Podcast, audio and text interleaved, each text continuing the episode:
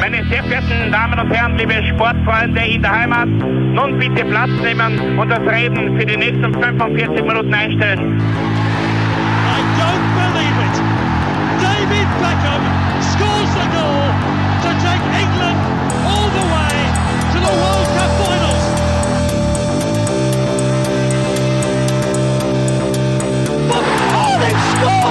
Do not believe what I've just seen!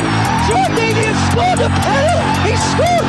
Oh, Troy Deeney has scored from a Leicester penalty that was saved by Almunia! Bisschen, warten noch ein bisschen, dann können wir uns vielleicht ein, ein Viertel genehmigen. Herzlich willkommen, liebe Zuhörer und Sportfreunde, zur neuen Folge des Trikotaustauschs, dem Podcast über Fußballtrikots und Fußballkultur. Mein Name ist Florian Bruckmüller und an meiner Seite darf ich wie immer Klaus Vogelauer begrüßen. Salut et bonjour. Ja, Klaus, äh, wir haben uns einem Thema heute verschrieben. Ähm, Das hat bei dir, äh, wir können ja ein bisschen hinter die Kulissen blicken, wie wir unseren Redaktionsplan erstellt haben. Also erst einmal für Verwirrung gesorgt, muss man mal sagen. Also da, da, da du, du warst, äh, du warst ja nicht sicher, was ich von dir wollte, wie ich gesagt habe. Wir werden uns Le Classique vorknüpfen. Naja, ich habe das schon ungefähr äh, deuten können, aber ja, also mir war das eher unter Derby de France bekannt, beziehungsweise halt, äh, ja, also ich will mir jetzt jetzt nicht als wahrscheinlich äh, da draußen die Hörer, die, die sich mit dem französischen Fußball auskennen, und du hast ja schon ein paar Mal gesagt, dass die französische, äh, der französische Fußball mir vielleicht noch mehr ähm, was sagt wie dir.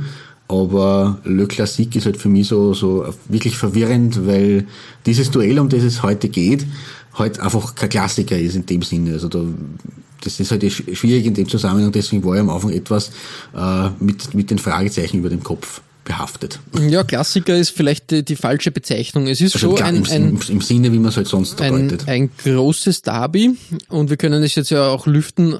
Ohne, ohnehin steht es ja schon auf dem, auf Ja. dem Cover in der Folgenbeschreibung. Es ist kein großes Geheimnis eigentlich. Genau, wir, wir beschäftigen uns heute mit dem äh, Derby zwischen Olympique Marseille und Paris Saint-Germain. Und ähm, ja, es ist ein relativ junges Derby eigentlich und ich glaube, das sorgt für Verwirrung. Während sehr viele Derbys oder Aufeinandertreffen von Kultclubs eigentlich eine, eine lange Rivalität mit sich ziehen. Jahrzehnte, dieses- beziehungsweise manchmal sogar über Jahrhunderte. über, über Jahrhunderte streckend, ähm, hat die erste Begegnung zwischen den beiden Mannschaften erst am 12. Dezember 1971 gegeben. Und das ist ja eigentlich relativ jung m, im Vergleich zu anderen ja. großen, äh, großen äh, Derbys einfach. Genau. Ähm, trotzdem hat dieses Derby eine gewisse Brisanz, weil äh, Paris Saint-Germain und Olympique Marseille sozusagen immer wieder als, als die großen, ähm, die großen Mannschaften, die wichtigsten Mannschaften im französischen Fußball bezeichnet werden und glaube auch zu Recht, oder? Ja, also derzeit sowieso, weil PSG natürlich alles überstrahlt. Äh, und l'OM, wie sie so schön äh, bezeichnet werden, also Olympique Marseille, ähm, ja, über die Jahrzehnte gesehen ähm, sicherlich, also erstens einmal die zweite große Stadt neben Paris in, der, in, in, in Frankreich ist. Ähm, die Lyonneser werden mir vielleicht da ein bisschen ähm, Ja. grämen, aber es ist, ja, es ist halt einfach so. Ähm, und weil halt Olympique über die letzten Jahrzehnte, ja, ähm, schlicht und einfach neben PSG das erfolgreichste, der erfolgreichste Verein war. Das ist einfach so. Richtig, richtig. Ähm, ich glaube, das innerfranzösische Derby zwischen Saint-Étienne und Olympique Lyon ist, glaube ich, wirklich das, ähm, das ähm, ähm, äh, Derby, was, was eine ältere Tradition hat auf jeden Richtig, Fall. Aber ich glaube, äh, wenn man sich die Rivalität ähm, liegt zwischen halt den beiden... Mhm. Entschuldige, es liegt halt auch daran natürlich, ähm, dass da halt, äh, man jetzt mit PSG heute eh schnell auf, muss man sagen, aber Ja, ja. Ähm, äh, mit Olympique und, und Saint-Étienne sind halt zwar, wir haben das glaube ich in einer der vorigen Folgen, ähm, der vergangenen Folgen thematisiert, in Frankreich wird man es relativ schnell Rekordmeister. Ähm, da ist die Titel, äh, sind die Titelgewinne sehr aufgeteilt und Olympique ist, ähm, äh, dass ich nichts Falsches sage, äh, neunfacher Meister und Saint-Étienne ist zehn, zehnfacher, elffacher Meister. Ich muss kurz mal nachrechnen. Zehnfacher Meister, genau. Ich glaube, Saint-Étienne ist nach wie vor Rekordmeister. Ähm, und da prallen natürlich 19 Meistertitel aufeinander. Ähm, und dementsprechend ist, und beziehungsweise ist es natürlich auch, auch von den Fans her, äh, es sind die größten und kreativsten Fangruppierungen des Landes. Und da geht es eigentlich darum, wer sein Team bei diesen Duellen lautstärker, farbenfroher, intensiver unterstützt. Da geht es halt um diese Geschichten. Während bei PSG gegen äh, OM geht es eher darum, dass es quasi eine, eine fast der, fast der soziale Stellvertreterkrieg ist, sozusagen. Mhm. Da geht es eher darum, um den Einfluss der Städte selber oder um, um ja. diese Sachen. Ist äh, dann oft Risikospiele. Oder ja, ich wollte gerade auf das hinaus, nämlich ähm, es, es hat schon ein, ein, ein Pulverfass, ganz einfach dieses äh, Derby, äh, weil zum Beispiel beim Pokal-Halbfinale 1995 hat es äh, bei Ausschreitungen 146 Festnahmen gegeben ja. und insgesamt neun verletzte Polizisten. Weitere Zwischenfälle haben sich auch in den letzten Jahren immer wieder ereignet. Zum Beispiel ähm, am, am 12. Oktober 1999 wurde ein Bus angezündet. Traurig war auch dann 2000, dass ein 18-jähriger Marseille-Fan nach einer Schlägerei äh, dauerhaft querschnittsgelähmt war. Ähm, am 26. Oktober 2002 hat es 61 Festnahmen wieder mal gegeben. Ähm, 2009 ist ein Pariser Fan von einem Auto angefahren worden und es hat zehn weitere Verletzte gegeben. Also es ist wirklich eine also wenn man sich das so anschaut, echt äh, ganz schön erschreckend eigentlich, ja. dass dieses, dieses Derby so, so viel Gewalt und, und Gefahrenpotenzial mit sich bringt. Habe ich auch nicht auf der Rechnung gehabt. Das hört sich ja. fast auf südamerikanischen Verhältnissen an, ehrlich irgendwie, gesagt. Irgendwie schon. Also da, da liegen die Nerven blank sozusagen. Ja. Also wie gesagt, ich weiß halt, wie gesagt, nicht um, um, um äh, tatsächlich den Fußball geht oder dass man sich halt als, als Fanclubs untereinander ähm, ein bisschen äh, gegenseitig aufstachelt und halt, äh, halt schaut, wer der, der Größte ist und wer der, der, der, der, der Kreativste ist und wer äh, die besten Gesänge hat, sondern es geht halt wirklich darum, und das ist halt auch natürlich an den sozialen Brennpunkten in Südamerika der Fall, deswegen gibt es halt wahrscheinlich auch diese Parallele, es geht um, um Macht, es geht um, um Einfluss, es geht um, wir sind geil und ihr seid Dreck und um, um ja, um, naja, es geht um Extreme ja, richtig, natürlich. Harte, ne? harte Worte, genau, ja. richtig. Ähm, trotzdem muss man sagen, ähm, die beiden Mannschaften ähm, haben wirklich Tradition, was Trikots betrifft und äh, das Definitiv, werden wir in ja. Dieser Folge mal genauer beleuchten. Mhm. Klaus, äh, willst du mit deiner Nummer 5 starten? Ja, ich möchte noch ein bisschen was vorschicken, weil natürlich äh, Olympique äh, natürlich, wie du schon gesagt hast, nicht nur, also bei den Trikots natürlich Tradition hat, aber auch so Tradition hat als Verein, und das muss ich natürlich als Marseille-Vertreter in dieser Folge erst recht äh, dem genau, wir, vertreter reinwürgen. Wir haben das ein bisschen aufgeteilt wieder, also genau. also das klassische Derby-Format, wie wir es schon ein paar Mal bei uns gehabt haben. Richtig, das bekannte Format, äh, jeder übernimmt einen der beiden Clubs sozusagen, normalerweise waren es ja Städte, in diesem Fall ist es halt beim Derby de France, so wie es auch das Derby d'Italia zum Beispiel gibt, zwischen Inter und Juve, glaube ich, ist das. Ähm, auch hier ein, kein klassisches Derby, sondern, also kein innerstädtisches Derby, sondern eben ein, ein äh, geografisch etwas weiter auseinander, auseinander gedriftetes Derby. Und ich, Entschuldige, und ich übernehme natürlich äh, heute, also natürlich, ich übernehme heute Marseille. Ähm, und deswegen muss man kurz was sagen zum Verein selber. Weil der hat ja durchaus eine bewegte Geschichte hinter sich, genauso wie aber PSG, obwohl, das, obwohl es die noch nicht so lang gibt.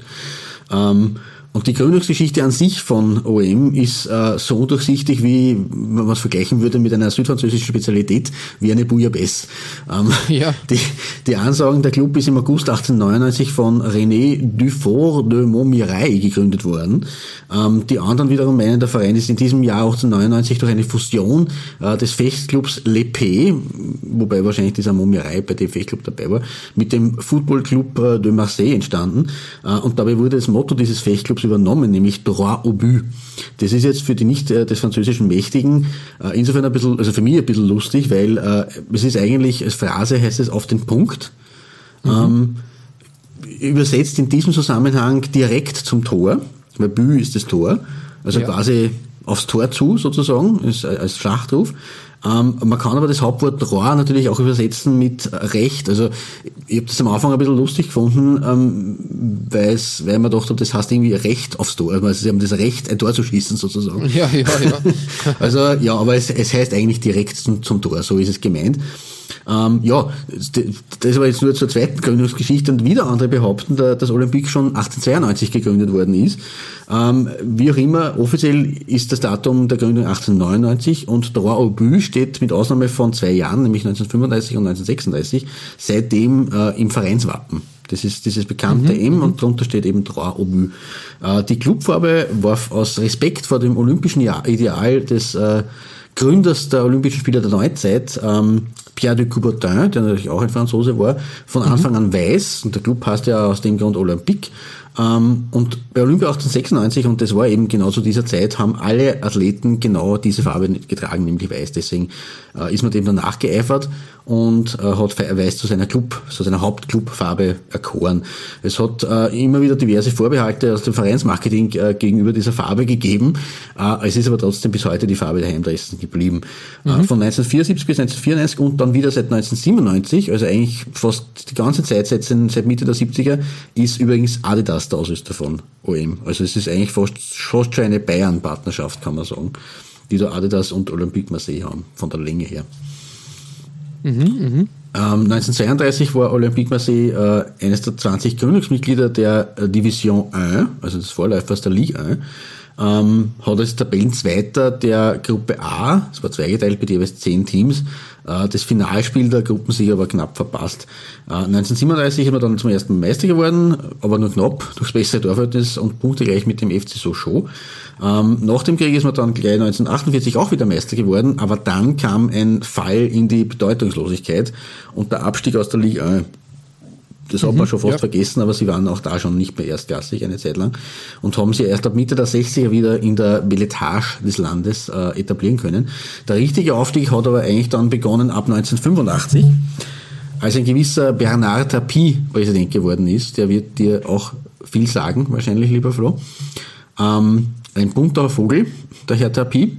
Mhm, ähm, Und ab da haben Spieler wie Karl-Heinz Förster, Klaus Allofs, Alain Gires, Jean Tigana, Rudi Völler und natürlich äh, Jean-Pierre Papin oder wie äh, Franz Beckenbauer gesagt hat, Chapa Papa ähm, ja, ja. für Olympique Marseille äh, haben, haben in dieser Zeit eben für den Club aufgegeigt. Ab 1989 ist man viermal hintereinander Meister geworden, also so richtig äh, durchgestartet national, äh, aber nicht nur national, weil im Meistercup ist man 1990 erst im Halbfinale gescheitert am Benfica wir wissen das auch von, von dir, von einem Trikot einmal, ähm, in diesem Jahr war Benfica in Wien im Finale, da ist, das war die Geschichte mit äh, äh Eusebio, wo er mhm. den Zentralfriedhof zum Grab des Peter Gutmann gebildet ja. ist. Ja. Ähm, 1991 waren wir dann sogar im Finale, äh, ist aber dann im, im Elfmeterschießen gescheitert an Roter Stern Belgrad. Äh, 1993 dann in München aber gab es den totalen Triumph mit dem äh, Sieg gegen Milan und dem ersten Champions League Titel überhaupt der Geschichte, also der erste Champions League Sieger der Geschichte war Olympique Marseille. Äh, das hat aber auch den Beginn äh, des tiefsten Falls der Clubgeschichte markiert, denn mhm. es ist bekannt geworden, dass in dieser Saison Funktionäre von Marseille vor dem äh, Ligaspiel gegen US Valenciennes ähm, Bestechungsgelder gezahlt hatten und daraufhin ist Olympique die französische Meisterschaft dieses Jahres aberkannt worden äh, und der Verein 1994 in die zweite Liga zurückgestuft worden und mehrere Beteiligte wurden strafgerichtlich verurteilt. Äh, erst ein paar Jahre später ist es dann wieder bergauf gegangen mit dem mit Loem und 2004 war man sogar im UEFA Cup Finale gegen Valencia, hat man aber verloren. Ähm, und 2010 hat man sogar noch einmal die Meisterschaft feiern dürfen. Seitdem hat es aber nur mehr zu zwei Vizemeistertiteln gereicht, weil mhm, natürlich mhm. PSG seit den Beginn der 2010er Jahre alles überstrahlt. Alles sehr überragt, genau. Genau, richtig. So viel zur Geschichte, zur bewegten Geschichte von OM. Man muss zu dem Bernard Tapie ja auch ja. was dazu sagen, der ist ja bei uns eher bekannt geworden, auch durch den, äh, den Kauf der Aktienmehrheit des, äh, des Sportartikelherstellers Adidas. Das ist 1990. richtig. Ja. Genau. Und ähm, das hat dann einen, ein, eine Kuriosität mit sich gezogen. Ähm, das hat dann jahrzehntelang die Gerichte ähm, beschäftigt. Tapie hat nämlich den Kredit Lyonnais 1994 mit dem Verkauf seiner Anteile, ähm, äh, wie sagt man, äh, beauftragt mhm. und ähm, und ähm, die, die Bank hat für 2,85 äh, Milliarden Franc äh, die selbst erworben sozusagen und dann wenige Monate später für das Doppelte an den äh, Robert Louis Dreyfus, der Dreyfus verkauft. Ja, genau. Ähm, äh, der Tapie war jetzt äh, stinkesauer, weil er sich um den Mehrerlös geprellt gefühlt hat und ist vor Gericht gezogen und hat dann 2005 tatsächlich 135 Millionen Euro Schadensersatz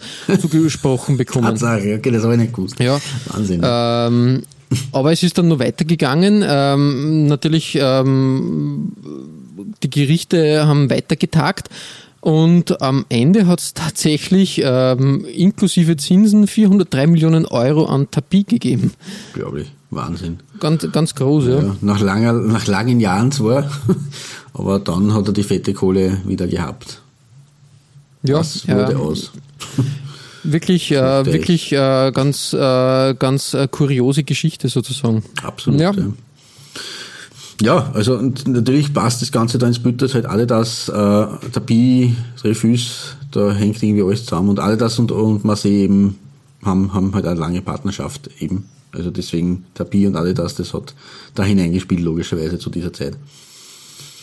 Ja, äh, wir verlieren uns da jetzt in, in äh, OM. Ähm, Ja, ja. Aber, Aber wir brauchen ein wichtig, Trikot. Genau, wir brauchen ein Trikot. Wir brauchen das äh, Nummer 5 Trikot in dieser Folge von mir und ich muss vorausschicken, äh, dass wir natürlich äh, Olympique Marseille im Verlauf unserer Folgenschau das eine oder andere Mal äh, gehabt haben. Ähm, und meiner Meinung nach, und das möchte ich jetzt auch nochmal betonen, ist beispielsweise das Champions League Siegertrikot von 1993 äh, eines der schönsten in der, in der Clubgeschichte. Ja. Ähm, und die verbindet es eigentlich auch am meisten mit dem Verein. Aber wir wollen uns ja nicht wiederholen.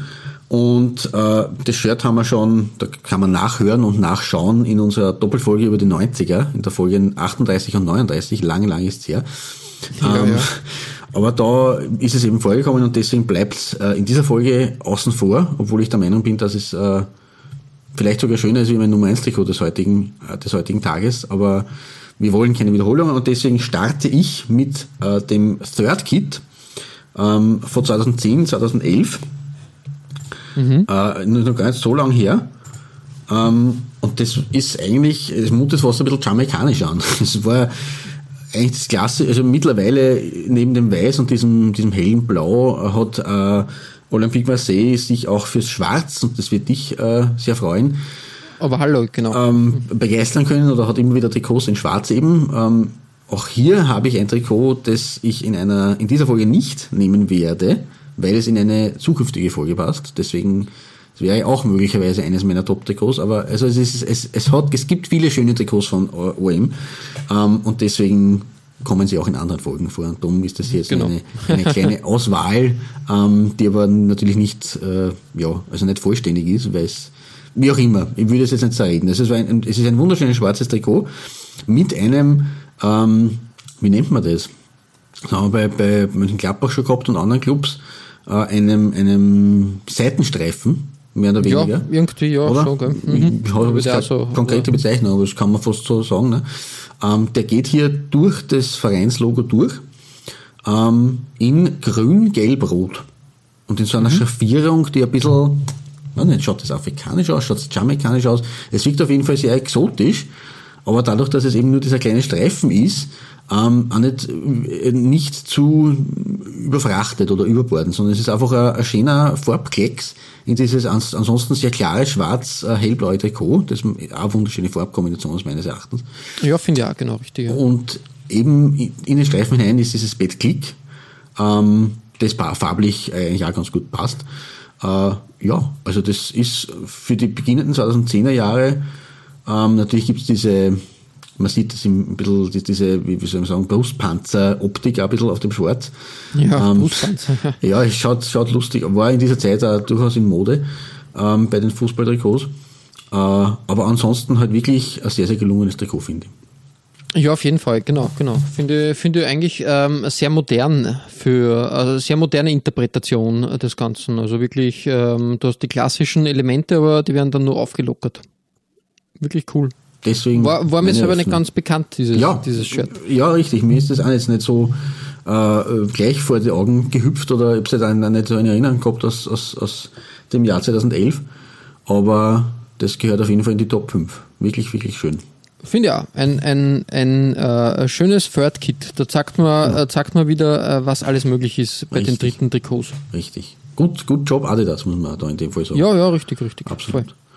Genau. Und damit ist der Start gemacht und damit äh, verlassen wir Marseille, die Hafenstadt in Südfrankreich und kommen in die Hauptstadt und zu dir. Und wir, wir reisen auch dann auf- beim Trikot ein bisschen in der Zeit zurück, von 2010 weg. Genau, Also, richtig. Man, man, man muss einmal grundsätzlich das Feld beackern, weil wir haben schon äh, gesagt, ähm, Paris Saint-Germain ist jetzt ein sehr junger Club eigentlich. Mhm. Er ist nämlich ähm, im Jahr 1970 entstanden aus, den, aus dem Vorstadtclub Stade Saint-Germain Mhm. und der Fusion mit dem Paris FC. Und ähm, ja, wie gesagt, ein, ein sehr junger Club, der in der Anfangszeit gleich eigentlich mit, ähm, mit einem Erfolg aufwarten konnte, nämlich mit dem sofortigen Aufstieg in die Division 1, Na bumm. ähm, äh, gefolgt von einer herben Niederlage, weil schon eine Saison drauf, 71, 72 hat der Verein wieder die Lizenz verloren, da er gegen die Regeln des Fußballverbandes äh, verstieß. Ähm, demnach musste nämlich jeder Profiverein auch Abteilungen für Amateur- und Jugendmannschaften haben. Das hat PSG nicht gehabt. Und äh, interessanterweise, äh, Paris Saint-Germain ist dann in die dritte Amateurliga herabgestuft und Paris FC, also eigentlich mit dem fusioniert worden ist, hat dann, hat dann wieder, äh, wieder, wieder den Platz in der Division 1 ähm, übernommen. Wirklich, okay. Ein Das ist sehr, sehr, ab, sehr skurril. Der ganze äh, Spielerkader ist dann von PSG zum PFC gewechselt. Eigentlich extrem, äh, extrem kurios. Ja. Ähm, aber es hat aber nur wenige Jahre gedauert, nämlich 74, 75 war man schon wieder ähm, im Fußball, äh, äh, im französischen Fußballhimmel, möchte ich sagen. Ähm, das liegt auch an einem, an einem Engagement von dem Modeschöpfer Daniel Echter. Ja, der hat natürlich eine wichtige Rolle. Genau, und der hat da als, als Vereinspräsident sehr viel äh, Kohle ähm, reingepumpt und natürlich auch der Trainer Juste Fontaine, äh, der war äh, der erfolgreichste Torschütze der WM 1958 und hat sich bei den Parisern dann da wirklich zum ähm, Trainerfuchs äh, ähm, hervorgearbeitet. Org, das habe ich nicht am Tableau gehabt, dass der äh, bei PSG Trainer war. Mir ist Schüster und von denen natürlich insofern ein Begriff, weil der der Mann ist, der ähm, die meisten Tore bei einer einzigen WM geschossen hat, nämlich 13 1958 und das wurde nie Genau, wieder richtig, getroffen. So, mehr hat, Richtig, kein- richtig. hat keiner mehr geschafft.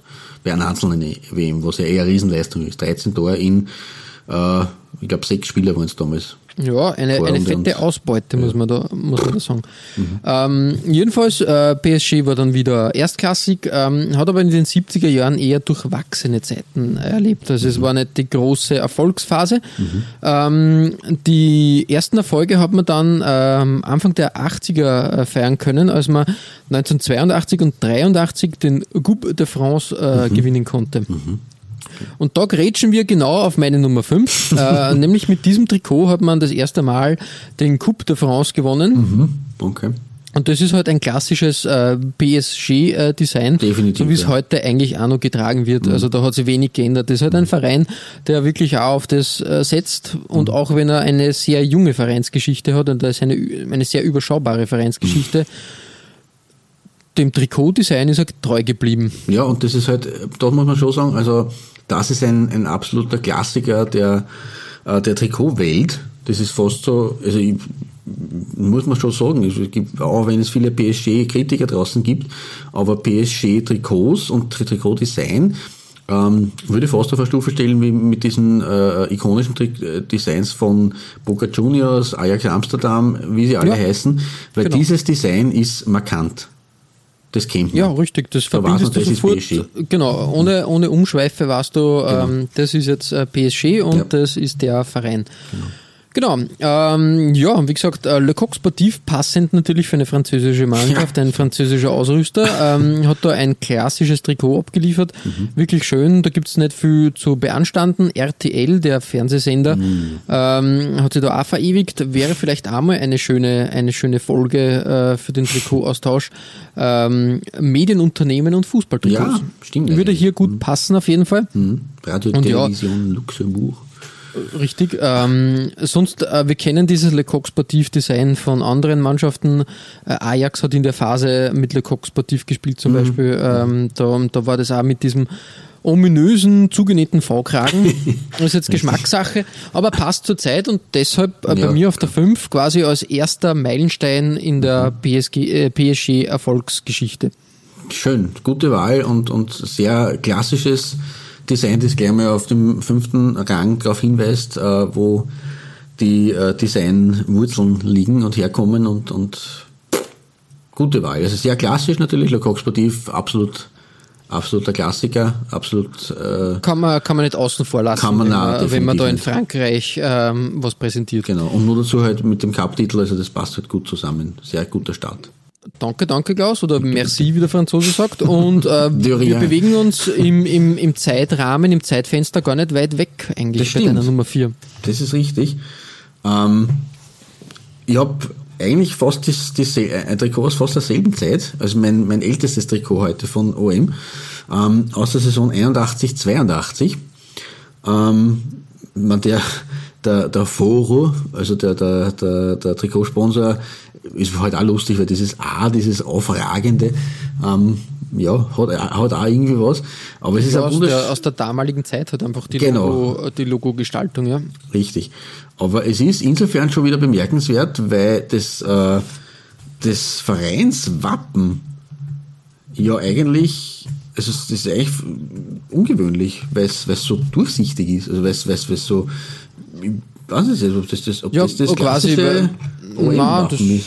äh, ist, Eigentlich nicht, aber es ist hellblau. einfach äh, genau richtig. Das ist die durchsichtige, ist die, äh, die, die angepasste Version. Aber hat, hat auch irgendwas, finde ich, Na, finde ich ganz, ganz Definitiv. nett eigentlich, ja. Das Genau, ist aber- eigentlich aber auch sehr ungewöhnlich für die, für die damalige Zeit. Weil Genau, da, richtig, da ich ist nicht, äh, heutzutage, wir haben schon ein paar Trikots gehabt, die Mhm. äh, dann in einer Farbe quasi ähm, präsentiert worden sind, wo, wo auch das Vereinswappen dann angepasst wurde. Mhm. In der damaligen Zeit ist da nicht sehr viel herum experimentiert Genau, worden. richtig. Und von daher eigentlich sehr interessant, ja. Richtig. Das ist, also es ist eigentlich so ab den 2000 dann irgendwie ein bisschen Usus geworden, dass man das nicht halbwegs anpasst, aber Beginn der 80er war das eigentlich nicht, das, da haben wir einfach das draufgepappt und, und, und gut war's, aber dass man da irgendwie Anpassungen vornimmt, das ist ungewöhnlich. Äh, Und das Trikot selber ist halt auch einfach, äh, ja, jetzt nicht irgendwie überkantitelt, aber ein wirklich, wirklich schönes Trikot der 80er mit Nadelstreifeffekt und mit sehr dunklem Blau für Marseille-Verhältnisse. Ähm, aber nichtsdestotrotz äh, eben eine, eine schöne, eine schlichte Schönheit eigentlich. Also die Nadelstreifen bin ich sowieso immer ein Fan davon. Und in Kombination, äh, dadurch, dass das nur weiß und dunkelblau ist, das Trikot, und dass eben das Wappen angepasst wurde, ähm, ist es echt äh, ein Top-Trikot. Und deswegen mein vierter Platz äh, als kleiner Sidestep innerhalb der 80er sei hier noch äh, das Trikot, ähm, äh, das Heimtrikot hervorgeholt, das äh, OM im, beim ersten ihrer vier Meistertitel da ihrer Serie äh, getragen hat. Äh, auch hier sehr präsent und sehr groß der, der Hauptsponsor, Alain Afflelou. Ähm, und, das, und das Logo aber hier im Original, oder beziehungsweise aus, ausgemalt unter Anführungszeichen, ähm, mit so einer, mit so einem Streifen in, in, in Kragenhöhe eigentlich, Querstreifen, eigentlich auch ganz nett gemacht. Ähm, aber das eben nur, weil, weil es eben hier der, der, Groß, der, der Beginn der großen Phase war sozusagen, äh, ähm, zum Ende der 80er. Meine Nummer vier bleibt aber, oder ist, ist eben dieses, ja, wunderschöne Trikot, Heimtrikot 81, 82. Klassik Adidas, sage ich nur. Ja, Wirklich äh, klassisch und äh, wirklich, wirklich tadellos. Gibt's, Genau. gibt's nichts zu melden, sozusagen. Richtig, und äh, damit sind wir, das kann man jetzt eigentlich so stehen lassen. ähm, und wir wandern weiter in der Zeit, bei dir zumindest, jetzt wieder ein Jahrzehnt, mehr als ein Jahrzehnt, in eine äh, Ära, ähm, in der kurzzeitig das Logo sich geändert gehabt hat. Also, aber nicht, nicht, also nicht, nicht, nicht, nicht, nicht wenig, sondern radikal. Ich kann mich erinnern. Genau, richtig, Phase. richtig, ja. Ähm, 94, 95. Ähm, ähm, ich habe mich für die Saison entschieden, also wir müssen da weiter ausholen. Wenn man nämlich über Paris Saint-Germain spricht und Ausrüster, muss man einfach immer Nike erwähnen. Es geht nicht anders. Äh, weißt Ah, du, hier, seit wann? Nike versus Adidas, kann man auch fast schon ein bisschen so. So ungefähr, wobei halt äh, Olympique Marseille ja auch zwischenzeitlich äh, noch, noch dem, ähm, ich glaube, äh, ähm, 94, 95, glaube ich, Reebok äh, getragen hat Genau, und auch kurz Mitsuno. Von Ganz 94 kurz bis noch, 97 haben sie nicht Adidas getragen in diesen Genau. drei Jahren. Und, und jetzt dann später wieder, glaube ich, seit äh, letzten Jahr Puma dann, glaube ich. so. Richtig, genau. Richtig. Genau. Aber das hat ja auch die, die, größte Zeit Adidas. die halt, ja. Grundfeste erschüttert sozusagen. Absolut, ähm, absolut. Aber ähm, PSG, seit wann glaubst du, ähm, ist Nike Ausrüster bei PSG? Naja, wenn PSG seit 1970 besteht und, und wir wissen aus unserer Nike-Folge, dass halt so Nike schon mit den beginnenden 80ern ein bisschen ähm, den Fußballmarkt befüllt hat, zumindest in, in den USA. Ich, ich sage jetzt einmal 1985. Das ist nicht richtig, aber wir nähern uns. Also 1989. Okay, naja. Und das seit 30 Jahren. Wir feiern dieses Jahr 30 Jahre Jubiläum Ah. Nike und PSG. Ähm, das ist echt äh, sehr beachtlich eigentlich. Man muss ja sagen, ähm, zur damaligen Zeit, also ich glaube, äh, der erste Nike-Club war ähm, Sunderland, glaube ich, in 83. Dann hat sich Nike ein bisschen zurückgezogen. Wir haben das ja in unserer Nike-Folge besprochen. Genau. Und äh, 1989 hat es dann diese große Nike-Offensive gegeben und da waren die drei Grundpfeiler dieser Europa-Tour sozusagen ähm, Paris, Dortmund und Arsenal. Genau, ja. Arsenal ist ein bisschen später dann dazugekommen, aber, aber das waren halt die ersten Mannschaften, die, äh, oder größeren Mannschaften, die dann mit Nike gespielt haben.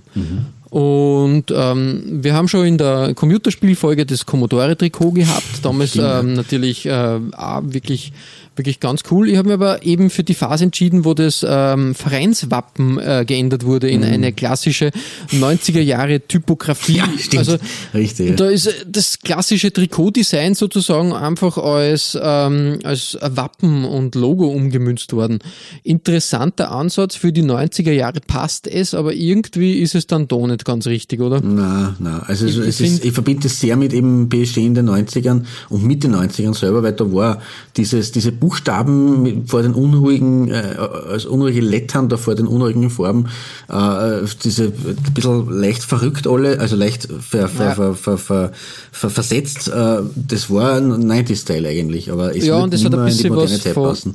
von Erpresserbrief, also Ja, quasi ausgeschnittene Buchstaben aus der Zeitung und dann schief eingeklebt. Ähm, trotzdem irgendwie interessant und nett zum Anschauen. Ähm, Als Zeitdokument definitiv. Auf, ja. auf jeden Fall.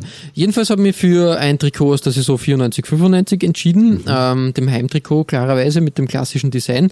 Äh, Nike damals äh, in der Phase auch Ausrüster von Nigeria für die Super Eagles. Da ist auch diese, dieser, dieser Kragen, äh, dieser geschlossene Ja. Kragen mit den Sternen zum Einsatz gekommen. Darum habe ich es ausgewählt. Ähm, und was mir damals schon aufgefallen oder jetzt aufgefallen ist, ähm, der klassische Eiffelturm findet sie, ähm, das spätere Logo oder frühere Logo findet sie am Ärmel wieder. Ah ja, stimmt. Ähm. Und äh, eine Unart, die in Frankreich genauso wie in Ja. Österreich herrscht, die Vollplakatierung des Trikots mit, mit weiteren Sponsoren.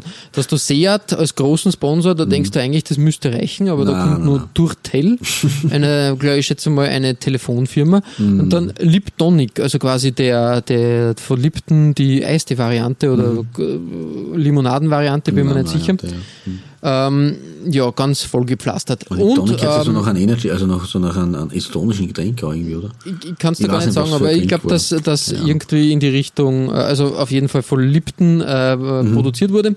Ähm, das ist nicht ganz unwichtig, weil in der Champions League ähm, hat ja PSG in der Saison auch gespielt Mhm. und da hat äh, anscheinend die UEFA gesagt, nicht mit uns, ihr spielt nicht mit, mit diesen ganzen Ausrüstern. ihr entscheidet euch für einen Ausrüster und da habe ich so als kleine Side, äh, Ah. S- S- Sidestep, Side-Note ähm, das Away-Trikot gefunden, äh, wo nur Liptonic als, als äh, Sponsor am Trikot prangt. Das schaut aber Was schön aus, eigentlich. Aber gar nicht schlecht ist eigentlich, ja, vor allem. Ich finde ähm, eigentlich gutes, gutes Trikotdesign, gut angepasst und das macht alles Sinn für mich. Stimmt. Danke UEFA.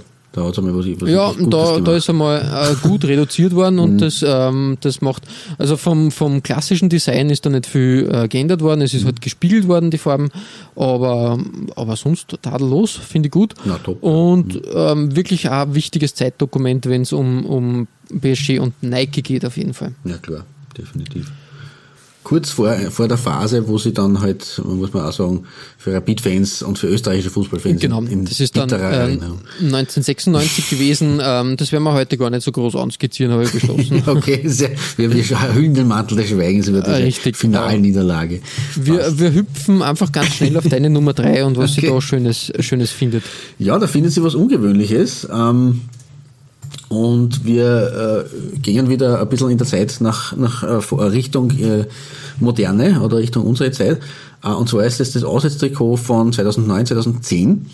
Äh, aus jenem Jahr, in dem äh, Loem bisher, seinen bisher letzten Meistertitel feiern durfte. Also zu Beginn der 2010er Jahre ähm, war man noch einmal äh, Champion de France. Und äh, hat dieses Auswärtstrikot äh, getragen, also im Glas, im, mittlerweile ja wirklich klassischen äh, Hellblau ähm, der Auswärtstrikots von Marseille. Ähm, aber mit einer äh, Optik, die sehr ungewöhnlich ist. Es ist so ein ga- oben sehr schlichtes äh, Hellblau mit, mit schwarzen Adidas-Streifen eben. Und dann aber ab so, ja, Brustbereich äh, schwingt so ein, pff, ja, nicht Pfeile sind es nicht, es ist eher ein bisschen, es schaut aus wie, wie dieser Diadora, äh, Diadora sage ich, Erima E äh, Design, Ding, nur halt aber der Quer sozusagen. Ähm, also so, so ein Muster, ein schaffiertes Muster, äh, das Marseille-Logo in schwarz, äh, ungewöhnlicherweise das, na doch, das Traubü ist schon dabei, aber halt unten in, in weiß lustigerweise. Ähm, dazwischen gibt's im ähm, Achselbereich so eine schwarze Zacke, die da reinfährt. Dann kommt der Sponsor, der da wunderschön eingewoben ist, finde ich. Also das ist echt gelungen mit Direktenergie. Äh, drunter gibt's dann wieder so ein, ja, also wieder Zacke in, in, in, in ein bisschen einem dunklen Hellblau, die da hineinfährt und dann setzt das Trikot bis zum Ende wieder in dem in diesem Pfeil, äh, Erima E, äh, Schraffiermuster fort, wobei Ja, ja, ja. Der schwar die schwarze Zacke von der anderen Seite reinkommt. Ähm, ist jetzt viel zum Beschreiben, wenn man es nicht sieht, aber ihr seht es ja hoffentlich ja alle und du siehst das auch, Flo. Ähm, aber es ist, ich finde es jetzt nicht unruhig, sondern ich finde es eigentlich sehr gelungen gemacht und sehr kreativ eigentlich. Äh, vor allem, es ist ähm, ein äh, Trikot-Einhorn, sage ich jetzt mal von Adidas. Ja, stimmt. ich ich kenne das Design sonst bei keinen anderen Mannschaften. Also da muss man schon sagen, äh, für Olympique Marseille ist da was äh, ähm, ähm, Feines angefertigt worden mit, mit äh, Besonderheit. Richtig. Also ja. ich, ich, mir ist das auch neu. Also das ist Ja, echt, echt schon, eine ja. schöne, schöne Sache bis jetzt, weil, weil viele Designs eigentlich nicht so bekannt, äh, bekannt sind bei, oder Mhm. nicht für andere Mannschaften verwendet wurden. Ja, also es sind nicht so ein Standard-Template, sondern das ist einfach wirklich äh, ähm, ja, als, als Unikat oder als Unikum ähm, für den Club eben hergestellt worden oder halt äh, äh, draufgelegt worden, was halt dann schon ein bisschen die besondere Beziehung für Adidas und, und OM ähm, wieder hervorhebt, weil Ja, auf jeden Fall, ja. da, da betreut man halt anders. Oder vielleicht, ja, ge- geht man auch anders auf die Wünsche ein oder wie auch immer. Aber da ist, da ist auf jeden Fall was, was Einzigartiges äh, dabei oder ist man eben bereit, Einzigartiges herzustellen und, und Kreativpower hineinzustecken. Und deswegen, das, wie gesagt, finde ich sehr, sehr gut und mein Bronzeplatz der heutigen Folge, meine Nummer drei, wie gesagt, zum einen, weil es eben ähm, das war, das äh, zum bisher letzten Meistertitel begleitet hat und zum anderen, weil es einfach ein wirklich schönes Trikot ist. Ja, auf jeden Fall finde finde ich auch und, und echt, echt was ähm, anderes einfach. Wirklich, wirklich, ähm, habe ich noch nie gesehen. Ein Unikat sozusagen. Ja, sozusagen, genau. Das war mir dann ein, eine Freude, das für uns und für dich äh, und für euch da draußen ähm, hervorholen zu dürfen. War, war selber auch sehr angetan davon, muss ich sagen. Ja, coole das hat Sache. mir gut gefallen auf der Recherche. Ja, äh, das, das zu meiner drei und deine drei, damit wir das Treppel auch bei dir äh, besteigen. Äh, da gehen wir wieder zurück in der Zeit, wieder so knapp bei 15 Jahren. Ähm, ja, bitte sehr. Bühne frei, Manege frei für, für dein Dreier-Trikot. Genau, danke, danke. Ähm, so, jetzt erinnern wir uns an die Worte, die ich bei meiner Nummer 4 gesagt habe. Seit 1989 äh, ist Nike Ausrüster für PSG. ja, da stimmt Doch, was nicht. Äh, 1995 im Cup äh, de France Finale siehst du PSG mit einem Adidas-Trikot. Ja, was ist da passiert? Wie kann Und das RTL, passieren? das ist ja fast schon Retro-Style. Richtig. Ja, das war mir auch ein Rätsel, bis ich da dem nachgegangen bin. Und es ist ganz, na eigentlich, die Lösung ist ja fast, äh, fast ähm, amerikanisch, möchte ich sagen. Das mit Adidas. Ja, irgendwie ähm, im, im Coupe de France und im Coupe de la Ligue hat es einen Exklusivvertrag mit dem französischen Fußballverband gegeben und die sind damals mit Adidas äh, ausgerüstet worden. Und das hat alle Mannschaften, die an diesen Bewerben teilgenommen haben, dazu gezwungen, mit Adidas-Trikots zu spielen. Boah, Das ist ja eine, eine MLS-Lösung sozusagen. Genau, richtig, genau. Interessanterweise äh, hat es diese Regelung ähm, bis 2005, 2006 gegeben sogar. Okay. Also relativ lang, wie ich finde. Naja, Adidas hat natürlich auch in Frankreich seine, seine starken Fühler. Genau, richtig. Ähm, und ähm, man muss ein bisschen vorgreifen. Es ist immer wieder versucht worden, diese Lösung irgendwie zu umgehen. Wie zum Beispiel ähm, 1991, da hat man nämlich gegen Marseille gespielt, aber es gibt keinen Bildbeweis davon oder für, für uns nicht auffindbar. Da hat sich äh, PSG gedacht, ja, ja gut, die Adidas-Trikots ziehen wir an, aber die Hosen und die Stutzen sind von Nike. Daraufhin hat es natürlich einen schweren Rüffel gegeben und äh, da ist dann genauer geschaut worden. Und jetzt äh, fragst du natürlich, warum RTL, die waren der Medienpartner für die, für die Cup-Bewerber beziehungsweise für den Verband und Okay. deshalb, äh, deshalb sind ähm, einige Mannschaften dann mit dem RTL-Logo aufgelaufen. Na, bist du fertig? Da war ja alles vorgeschrieben eigentlich. Das Ja, ist ja genau. Okay, arg. Wahnsinn. Eigentlich, Diktat. ähm, äh, so, so zieht sie halt, äh, halt dieser, ähm, äh, dieser, ähm, wie soll man sagen, Adidas äh, Schmäh eigentlich ganz schön lange. Äh, RTL ist dann abgelöst worden von Axe. Wenn du dir erinnern kannst, ähm, ähm, dieses Deo, das hat man, das hat glaube ich auch die französische Liga hat da irgendwie, war auch doch irgendwie mal exklusiv gesponsert von Axe. Das glaube ich zumindest. Muss sie verdrängt haben oder, also das ist mir jetzt kein Begriff. Wie gesagt, äh, es hat sehr viel, sehr viel, ähm, sehr viel ähm, Trikots mit Axe dann in der Phase gegeben. Ja, ähm, ich habe mich für, für ähm, meine Nummer 3 entschieden, äh, das Cup de France-Finale gegen Straßburg da auszuwählen. Klassisches äh, PSG-Design in Adidas-Form, aber dieses Mal. Ah, auch nicht, nicht übel. Also ja, gut, beim Design, das kann man jetzt nicht viel bem- bemängeln. Es schaut halt sehr retrolastig aus und sehr, Es, sehr es schaut grundsätzlich aus wie das Trikot der französischen Nationalmannschaft zur damaligen Zeit. Mhm. Äh, ich habe dann interessanterweise ähm, auch gefunden, ähm, dass Straßburg äh, dieses Rautendesign äh, verwendet, Ah, ja. Aber nicht am Trikot anscheinend, sondern nur auf, der Hose. gell? Hm, da das ist auch kurios irgendwie. Aber wie gesagt, ähm, interessanter, interessanter Trikotunfall oder irgendwie Umstand, dass da eine, eine Mannschaft, die seit 30 Jahren ähm, mit, äh, mit Nike spielt, jetzt mit Adidas spielen musste. Also jetzt in der damaligen Damals, Zeit auch ja. mit Adidas spielen musste. Ja, Gezwungenermaßen. das, dass man halt dann irgendwie, äh, es war dann sozusagen ein dritter oder vierter Trikot so- sozusagen, ne? eigentlich. Genau. Äh, es gibt nur, Genau. nur eine kleine Side Note. Ähm, äh, Wie wir wissen, äh, ist der, wird der Fußballverband, der französische, inzwischen ja von Nike ausgerüstet. Und ähm, die Regelung ist ja gefallen, äh, dass, äh, dass Mannschaften mit Nike dann spielen müssen, dürfen aber Mit damit Adidas spielen. meinst du das? genau. das Nike- nein, nein, nein, jetzt ist ja Nike ja. Ach so, weil- in, weil der, in, in der Jetztzeit sind wir. Ja, Genau. ja, schon, aber weißt du gesagt hast, die Regelung fällt, die, wir haben ja vorher von der Regelung im, im, im Groupe de France geredet, die, die Adidas betroffen hat. Genau, Hat das ist jetzt Regelung gegeben, umgeben. dass das Nike das ersetzen hätte sollen, sozusagen. Könnte man, ähm, äh, weil Mannschaften dürfen wählen, ob sie mit Okay. ihren richtigen äh, Trikots spielen oder mit äh, von Nike zur Verfügung Ja, gestellten aber Trikots. macht das irgendwer, dass er da mit, einem- mit, mit einem fremden Ausrüster spielt, extra angefertigt? Das ist ja auch seltsam, oder? Natürlich macht es wer. Nämlich ähm, 2018 hat äh, ein Drittligist, Le Herbier, Mhm. die normalerweise Adidas-Trikots tragen, ähm, im Finale Nike, Nike-Trikots äh, Oh, okay. gewählt und haben es aber prompt dann gegen PSG verloren. ja gut, okay, gegen PSG in, heutigen, in der heutigen Zeit äh, kann man sich als Drittligist nicht viel ausrechnen. Wenn sie doch dann, dann nehmen wir das halt einmal, dass wir dass wir andere Trikots einmal haben. Aber lustig eigentlich. Also insofern äh, wirklich witzig, dass man da nicht die normalen Trikots bei uns. äh, Genau. Ja, richtig. Strange. Ja, so viel von dem Nike Adidas Paradoxon auf, auf meiner 3. Klaus, äh, was gibt's bei dir auf der 2 zu holen? Auf der 2 gibt es was ganz Besonderes, ähm, weil ja, wie wir wissen, Weiß, das olympische Weiß ist halt die Hauptfarbe von OM.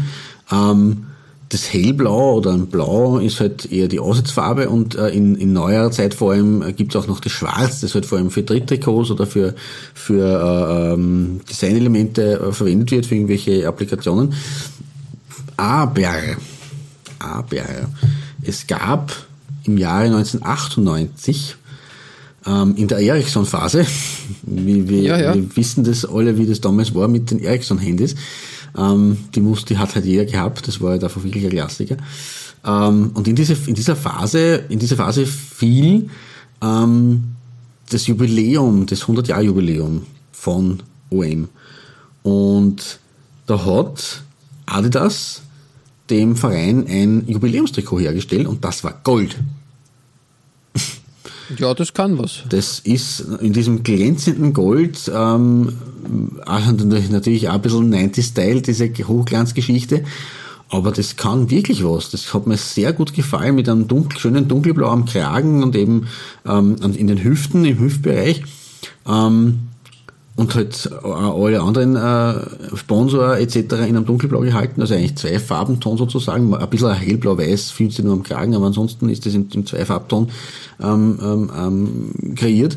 Und das ist sehr ungewöhnlich. Ähm, warum sie Gold gewählt haben, ist mir nicht ganz klar geworden auf der Recherche, aber vielleicht kann da auch irgendwer von euch da draußen Licht ins Dunkel bringen.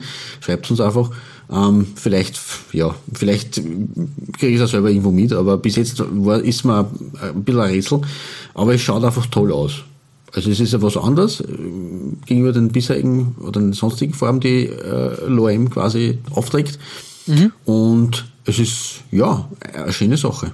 Und äh, für, bei mir reicht es halt mit Gold nicht für Gold, aber zumindest für Silber, für mein Seiten. Ja, ja, ja, wirklich, wirklich ein schönes Trikot und ein, ein ähm, finde ich auch super, dass da halt irgendwas äh, Spezielles gemacht wurde. Ja, definitiv. Kann man, kann man wirklich machen, ja. Genau. Tolle Sache. Cool. Und ich habe nur ein kleines, weil zu dieser Zeit natürlich ein ganz ein, ein, ein Klassiker oder ein, ein ganz großer des italienischen Fußballs äh, bei Marseille gespielt hat, habe ich auch noch aus das Heimtrikot dieser Saison hervorgeholt mit seinem Konterfei Fabrizio Ravanelli war damals bei Marseille. Ja, das Trikot, das, das Das Trikot kennt man einfach. ja, das ist genau richtig. Das irgendwie ist, das ist bekannt. Nichts, Großartiges, aber und deswegen eben das goldene Trikot, das wir da auch angehabt haben, aber da habe ich leider Gottes kein Foto von ihm gefunden. Aber ja, das meine Nummer zwei. Und wir haben jetzt Fabrizio Ravanelli als sehr bekanntes Gesicht. Äh, Du hast aber auch ein bekanntes Gesicht auf deiner Nummer zwei. Ja, auf jeden Fall. äh, wir müssen da ähm, die quasi die eigentlich zwei bekannte aktuelle, Gesichter. ja, ja, richtig, richtig. die aktuelle Phase von, von Paris Saint-Germain einläuten, nämlich äh, seit Mai 2011 ähm, sind die großen Investoren aus Katar äh, in Paris tätig und pumpen mächtig Kohle in den Verein und, und versuchen halt da ähm, international, also ich glaube, äh, die, die Champions League ist, ist erklärtes Ziel. Ob es das irgendwann spielen wird, man weiß es nicht. Man weiß es nicht. Das ist wieder das Schöne am Fußball eigentlich, dass Geld trotzdem keine Titel kaufen kann. Also zumindest keine internationalen, nationale des öf Öfteren natürlich schon, was auch schade ist irgendwo, aber ja, aber was halt die große Bühne betrifft, ähm, ich habe jetzt, ich hab jetzt nichts gegen PSG an sich oder gegen dieses Konsortium oder gegen diese Scheichs oder gegen was auch immer. Aber es ist trotzdem angenehm für mich oder für uns als Unterstützer der Kleinen im Fußball zu sehen, dass man halt trotzdem nicht einfach mit, mit Geld um sich werfen kann äh, und diverse Regeln brechen kann und diverse äh, dubiose 200 Millionen äh, Transfers machen kann und, und dann einfach einmal die Champions League gewinnt. Sie haben es bisher trotzdem nicht geschafft. Entschuldigung für die kurze Unterbrechung. Na, es ist vollkommen richtig. Ähm, es ist nämlich ähm, mein Trikot auf der 2 aus der Phase 2013, 2014, ähm, wo neben Slatan Ibrahimovic, der damals ähm, mit seinem Wechsel zu Paris eigentlich schon für, naja, für Furore, man hat sich gefragt, was will der eigentlich in Paris? Aber das wa- fragte was- man sich auch bei Gigi Buffon. Richtig, genau. Was, wa- was, was wollen die alle in Paris? Jedenfalls, ähm, neben Slatan Ibrahimovic hat auch ein gewisser David Beckham da die letzten, letzten Spiele seiner Karriere getätigt. Ey, arg, man hat das fast wieder vergessen. Ich habe das jetzt, ich hab da, ich hab zuerst am, am, Iber geschaut bei diesem Foto und dann, ah ja, Beckham, stimmt, da war ja was. Genau. Und hat da geglänzt. Und das zeigt halt, ja, äh, ist für mich halt ein, ein, ein Zeichen, auch wenn diese Konstellation eigentlich für Fußballfans und Fußballliebhaber schön anzuschauen ist. Du hast da den natürlich. David Beckham und Slatan Ibrahimovic, aber es sagt halt auch, Geld spielt keine Rolle. Das Aber lassen wir, Design, die- lassen wir die Kirche im Dorf. Ich meine, das war ja bei, bei Real mit den Galacticos Ende der 90er oder in den 2000er Jahren auch nicht anders. Und das Ja, war richtig, richtig, Also richtig. insofern muss man dann wieder den, den Kritikern des modernen Fußballs das auch wieder vorhalten, dass das eigentlich auch schon früher so war, dass man halt quasi Stars zusammengekauft hat. Richtig. Ähm, wenn man auf das Design blickt des Trikots, finde ist das echt äh, eine schöne Interpretation des klassischen äh, Paris Saint-Germain-Themas. Mhm. Mhm. Ähm, dieses Mal aber, dass ähm, nicht rot im Vordergrund steht und weiß als, als äh, Begrenzung mhm. zum, zum blauen Part äh, daherkommt, sondern wirklich äh, weiß und rot sie diesen mittleren Balken teilen mhm. und der, der Sponsor Fly Emirates dann in der Mitte prangt. Finde ich wirklich gelungen, wirklich schön. Ja, das stimmt. Und, und eigentlich eine, eine sehr schöne, moderne Interpretation des Ganzen. Mhm. Toll, ja. Na, gefällt mir auch sehr gut. Das, der, der Nike Swoosh ist auch nochmal in weiß ganz gut äh, gut, gut, platziert, genau, das Wappen genauso, das setzt sich mhm. alles schön ab. Es Wirklich schaut, gelungen. Es schaut ein bisschen so aus, also wenn ich da das hängende Trikot sehe, also es hat, es hat fast ein bisschen was von einem Basketball-Trikot. Irgendwie, irgendwie ja, aber das so würde jetzt zu viel vorwegnehmen zu meiner Nummer eins. Oh, okay, Entschuldigung. Klaus, was findet Sie äh, bei dir auf, auf dem Olymp von Marseille? Oh, eine, eine, eine, eine der schönsten Überleitungen seit Beginn unseres Podcasts. Ja. Herrlich. Ja, vielen Dank für die, für die Rutsche, die du mir da legst. Ähm, auf meiner Eins findet sich ein Trikot aus der Mitte der 2000er Jahre, das äh, von klassischer Schlichtheit und Schönheit eigentlich ist ähm, aber trotzdem einfach bestechend schön ist, trotz Schlichtheit.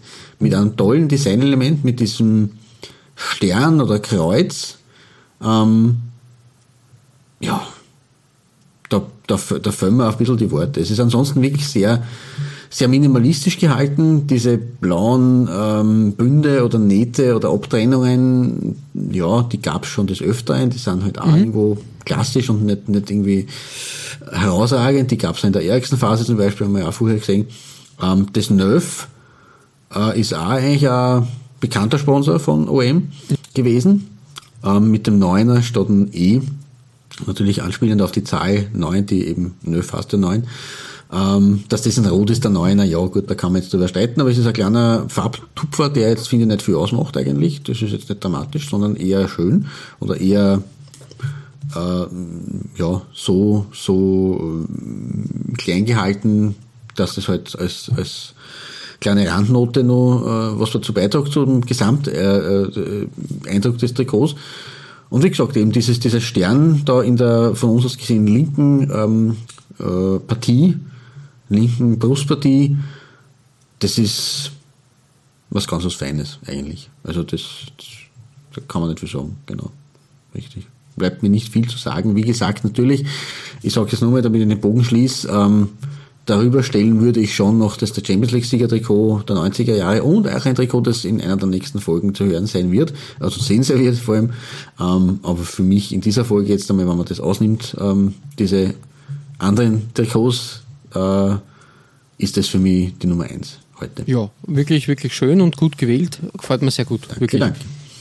Ja, und damit kommen wir jetzt, äh, und ich weiß, auf was für Geschichte du anspielst, aber jetzt kommen wir dann, entschuldige, dass ich da schon ein bisschen was vor, vor, vorweggenommen habe, kommen wir zur Nummer eins, äh, nach der Nummer eins von Marseille zur Nummer eins von Paris. Bitteschön. Genau, richtig. Und, und wenn wir die Geschichte von Paris Saint-Germain äh, so, so aufdröseln und das, was ich erzählt habe in den letzten Minuten, sage ich jetzt einmal, ähm, was denn das Adidas-Trikot betrifft, äh, wundert mich die Nummer 1 ja überhaupt nicht. Nämlich ähm, 2018, 2019 hat es plötzlich geheißen, oh, Paris Saint-Germain bekommt einen neuen Ausrüster. Was ist da los? ähm, dass das Ganze, ähm, das nicht so heiß gegessen wie gekocht wird, äh, war dann äh, spätestens klar, als bekannt wurde, dass Jordan, die Basketballmarke, also quasi die, die, das Subunternehmen ähm, von Nike, mhm. die Champions League Trikots äh, für Paris Saint-Germain ähm, zur Verfügung stellen wird. Ja, das war halt einfach ein Marketing-Gag, ja. möchte ich behaupten. ähm, weil was, was macht wirklich Jordan im Fußball? Das macht eigentlich null Sinn. Würde man meinen, ähm, wenn man ein bisschen hinter die Kulissen blickt, ähm, ist auch klar, wie dieser Deal zustande gekommen ist. Äh, Neymar, ist großer Jordan- und Basketball-Fan und immer wieder äh, gern gesehener Gast bei Spielen der Lakers zum Beispiel oder anderen NBA-Partien. Und hat auch irgendwie dadurch, dass er ja eigentlich, wenn man das so hernimmt, der größte Nike Ambassador ist oder das Zugpferd von Nike ist, immer wieder Kontakt auch äh, natürlich mit Michael Jordan gehabt. Und ähm, die Basketball-Ikone dürfte wirklich auch ähm, Gefallen an dem äh, Brasilianer gefunden haben und hat sich gedacht, okay, ähm, das war doch irgendwie irgendwie eine coole Sache, wenn man da so Cross-Marketing macht.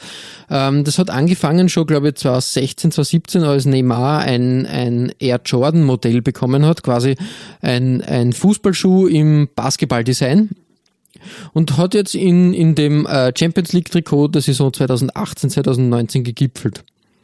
Ja, Schwierig, äh, im Endeffekt, es ist ein Nike-Produkt halt äh, streng genommen, halt mit dem Jumpman als Logo, dem klassischen Air Jordan äh, oder Jordan, äh, Jordan Brand Logo. Ähm, wieder interessant, wie da Geldflüsse angezapft werden. Eigentlich müsste man, müsste man meinen, dass, dass bei Paris Saint-Germain Geld keine Rolle spielt, aber anscheinend wird man da auch kreativ. Ähm, ich bin gespannt, ähm, wie das weitergeht, weil andere Vereine auch schon Interesse ähm, mhm. gezeigt haben, äh, okay. äh, dass sie da auch irgendwelche quasi die Champions League Trikots zusätzlich oder anders verkaufen, mhm. unter anderen Ausrüster. Mhm. Mehrfachmarketing. Kurbelt natürlich auch die, ah, ja. die, die Trikotverkäufe an. Wenn du dann, ja. wenn du dann ein, ein sage mal, Bundesliga-Trikot hast und dann ein Champions League-Trikot, mhm. naja, warum nicht? Ja, ja, klar. Ähm, das ist eh mittlerweile gang und gäbe, dass du ja eigene Designs hast dann für die diversen Bewerbe. Ähm, und da macht es halt dann schon auch äh, na Sinn, aber es, es, es passt ins Bild, äh, dass man da auch dann andere Ausrüster hat oder irgendwie da ein bisschen das, das Cross-Marketingial, wenn es den Begriff gäbe, ähm, ausnützt. Die NBA ist da ja ein sehr gutes Beispiel, weil die haben erst vor kurzem, ähm, also grundsätzlich in, äh, in der NBA sind alle Mannschaften mit Nike mhm. ausgestattet. Die haben also einen Franchise-Deal, also Nike stellt alle, alle Trikots und, und äh, Trainingsutensilien quasi zur Verfügung. Gut, sowas ist in den USA halt äh, mehr gang und gäbe wie bei uns. Genau. Deswegen ist Frankreich ja eher fast amerikanisiert gewesen, ne? Mit den Richtig. Deals. Aber die MBE ähm, hat sich gedacht, naja, warum nur einen dazu zulassen und hat jetzt Anfang des Jahres angekündigt, dass äh, Puma mhm. die Fanware ah. zur Verfügung stellen wird. Okay. Das soll heißen, äh, den Trainingsanzug oder was nicht, das Fan-T-Shirt wird mhm. nicht von Nike geliefert, sondern von Puma. Schon, ja. Beziehungsweise auch die offizielle MBE-Kleidung, sei das jetzt mit dem MBE-Logo, wird von Puma kommen. Ein interessantes oh, äh, Paket, was da geschnürt wird, was, mhm. äh, wo man wirklich auch schauen muss, wie sich das in, in, in Sachen Fußball entwickeln wird. Mhm, mhm. ich glaube, dass das auch, auch im Fußball irgendwann so sein wird, dass mhm. da mehrere Ausrüster bei einer Mannschaft mitnaschen werden. Mhm. Ja, im Sinne der, der Vielfalt, wobei natürlich in dem Fall von, von zwei der großen drei. Also Vielfalt ja, ist halt relativ. Richtig. Aber, ja. Ja, Interessant, bedeutet mehr Trikots für uns. Ähm, aber jetzt, jetzt schauen wir uns einmal das äh, aktuelle PSG äh, Champions League Trikot an. Ja. Ähm, klassisch schwarz mit dem Original PSG Design hat nicht viel zu tun. Es hat eine moderne ja, Interpretation von einem, einem Sporttrikot amerikanischer Prägung, würde ich behaupten. Mhm. Grafisch diese, dieses ähm, Mini-Labyrinth oder Karo oder wie man das auch nennen möchte, ähm, interessant anzuschauen. Ja, ja ist nett. Ist es ist ein schwarzes Trikot, da kann nicht viel schief gehen. ja, den, das wundert mich nicht bei dir, dass das auf der Eins ist. Jumpman super, ich finde, dass das mhm. Paris Saint-Germain-Wappen da angepasst wurde, super. Mhm. Es ist eine schöne schwarz, schwarz, dunkel, weiß, dunkelgrau, ich weiß mhm. nicht, wie man das sagen soll, mhm. Kombi und das macht es sehr sehenswert. Deshalb bei mir auf der Nummer 1. Gute Wahl und ungewöhnliche Geschichte rundherum und deswegen äh, ein schöner erster Platz.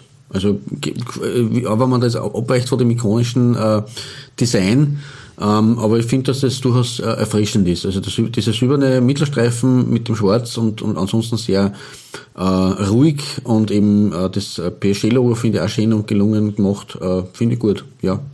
Ist jetzt wäre vielleicht jetzt nicht meine allererste Wahl in dem Fall, aber bei dir mit Schwarz und mit, mit äh, der Geschichte drumherum absolut äh, legitim und, und, und gut, gefällt mir.